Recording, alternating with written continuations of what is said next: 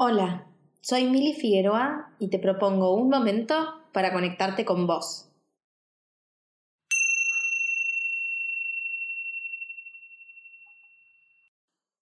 En el día de hoy te quiero contar un poco sobre el yoga. Mucho se habla del yoga, muchos deportistas lo realizan como complemento, médicos lo recomiendan y hay muchas propuestas de yoga diferentes. Pero, ¿y qué es realmente? Veamos un poco. La palabra yoga proviene de la raíz yog y significa atar o unir firmemente. Podemos entonces entender que es unir el cuerpo, la respiración, la mente y el espíritu. O también podemos verlo como unir nuestro ser con el todo. En el Bhagavad Gita, que es un texto sagrado, podemos encontrar varias definiciones del yoga.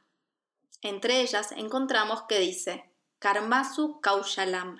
El yoga es ser eficiente y eficaz en la acción que hago. Es estar realmente presente en la acción que realizo. Y para poder lograr esto, nos dice que debemos conseguir un estado balanceado, equilibrado. No debemos pensar en los resultados, sino en la acción. También dice Dukham Samyoga Viyoga que significa que el yoga es el proceso de desunirse del sufrimiento.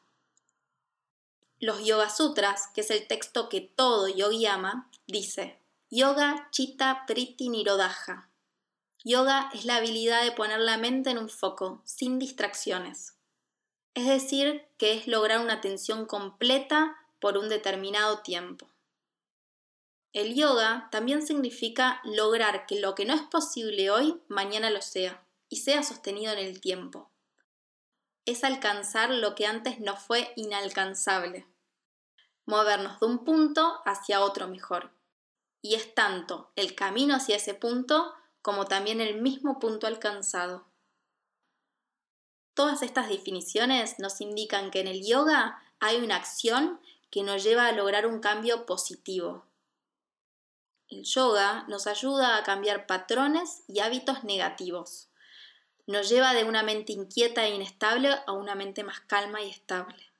Nos lleva a una vida más sana, a sentirnos mejor, a eliminar un dolor, un sufrimiento. Nos lleva a estar mejor con nosotros mismos, a ser mejores personas, para así poder relacionarnos mejor con nuestro entorno, con nuestros amigos, familia y con el trabajo.